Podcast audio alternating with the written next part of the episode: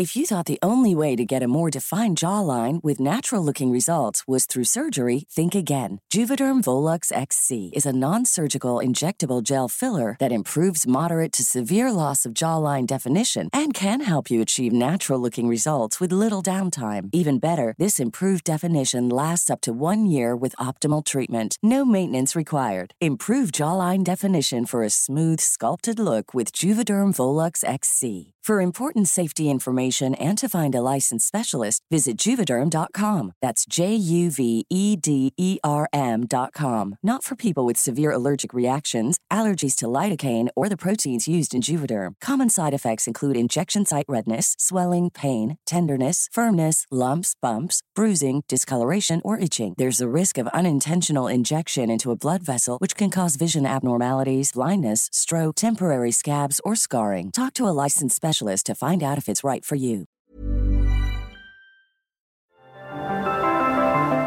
Las historias de ayer viven en nuestra memoria hoy. Viven en nuestra memoria hoy.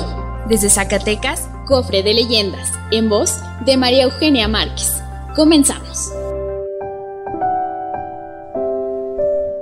La Filarmónica, recopilada por Rubén Flores Villagrana. Era una hermosa mañana de aquel año de 1600. La capital de Zacatecas tenía pocos años de haber sido fundada. Era muy pequeño el núcleo central donde vivían tanto los españoles como quienes trabajaban en las minas para ellos. Pero en la que todos llamaban Villa de las Rosas, uy, todo era alegría, y era alegría porque su dueño, el capitán don Jorge Treviño y Bañuelos, se había casado en Veracruz con una hermosa muchacha, hija de un músico italiano, Perla Santini. Perla Santini, además de hermosa, era una mujer que eh, cantaba maravillosamente y tocaba el piano. Había aceptado venirse a esta barranca que es Zacatecas porque había muerto su papá recientemente, con la única condición que le había puesto al gallardo capitán. Le había dicho que quería vivir un poco alejada del núcleo de la ciudad por motivos del luto que tenía mientras se iba adaptando. Y el capitán, enamoradísimo de ella, le mandó construir una casa enorme y preciosa en extramuros de la ciudad, ahí a las faldas de uno de los cerros por atrás de lo que hoy es el Museo Manuel Felgueres. Le llamaban la Villa de las Rosas porque la enorme mansión estaba rodeada de un jardín de bellas rosas de todos los colores. Y todos esperaban ese día expectantes la llegada. Llegó el gallardo capitán montado en su caballo, escoltando la litera en la que venía su recién desposada.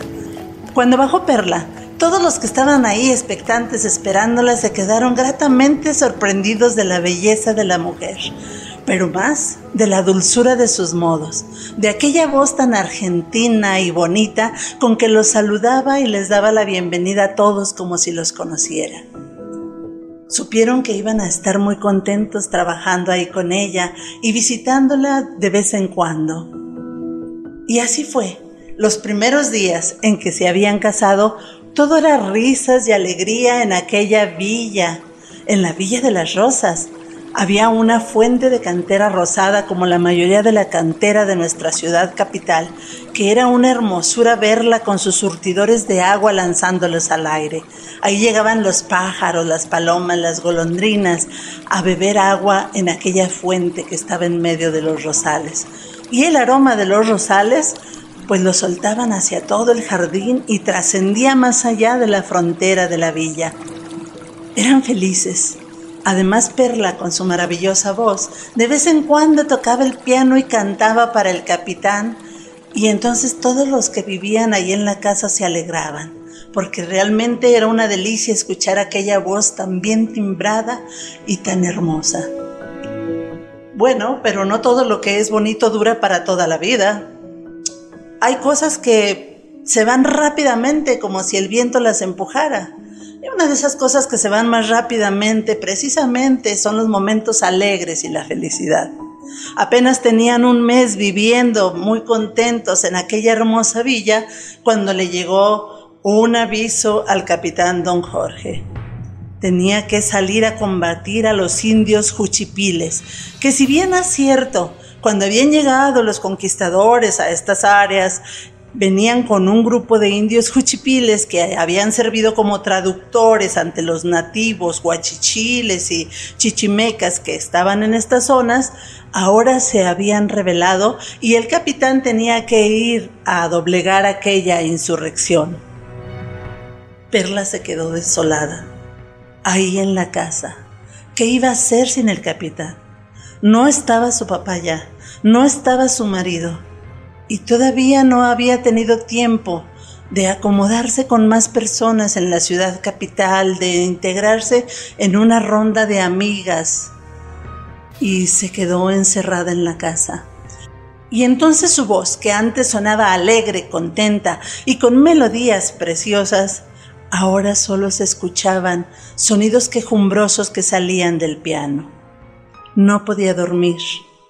Se le hizo la costumbre de todas las noches estar tocando, música triste siempre. El capitán al partir la había dejado encargada con una guardia que la protegiera fuertemente. Y los guardias estaban acostumbrados a escucharla tocar toda la noche. Ya en la madrugada, cuando el sueño la vencía, se iba a sus habitaciones. La gente que empezó a ver que Perla no salía de su casa para nada y solo tocaba por las noches, empezó a pensar que estaba loca. Pasaban los mineros temprano por ahí y ella seguía tocando. Y entonces le empezaron a llamar la filarmónica.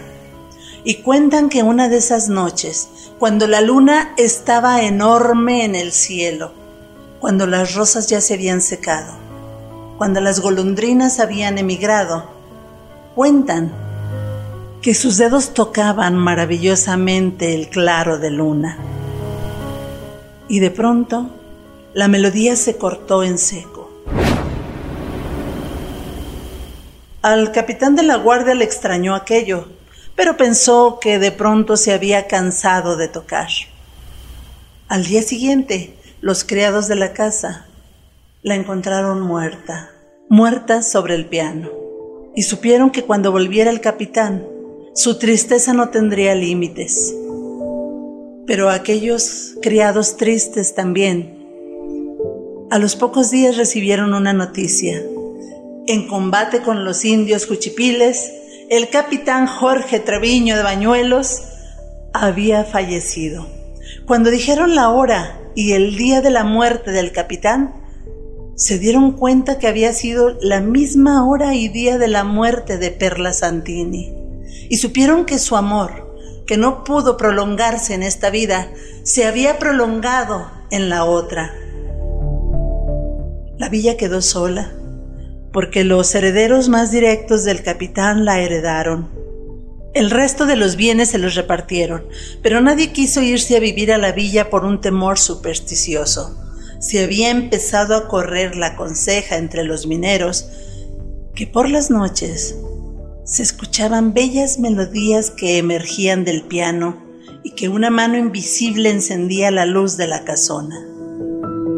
Y que al amanecer se apagaban aquellas notas de piano. Eso pasó hace muchos años en esta ciudad capital. Pero a pesar de haber pasado hace tantos años, si usted pasa por ese lugar que ahora ya no se llama Villa de las Rosas, sino la Filarmónica, usted escuchará, sobre todo en las noches de luna, unos sonidos armoniosos de piano que parecen sollozar con voz humana.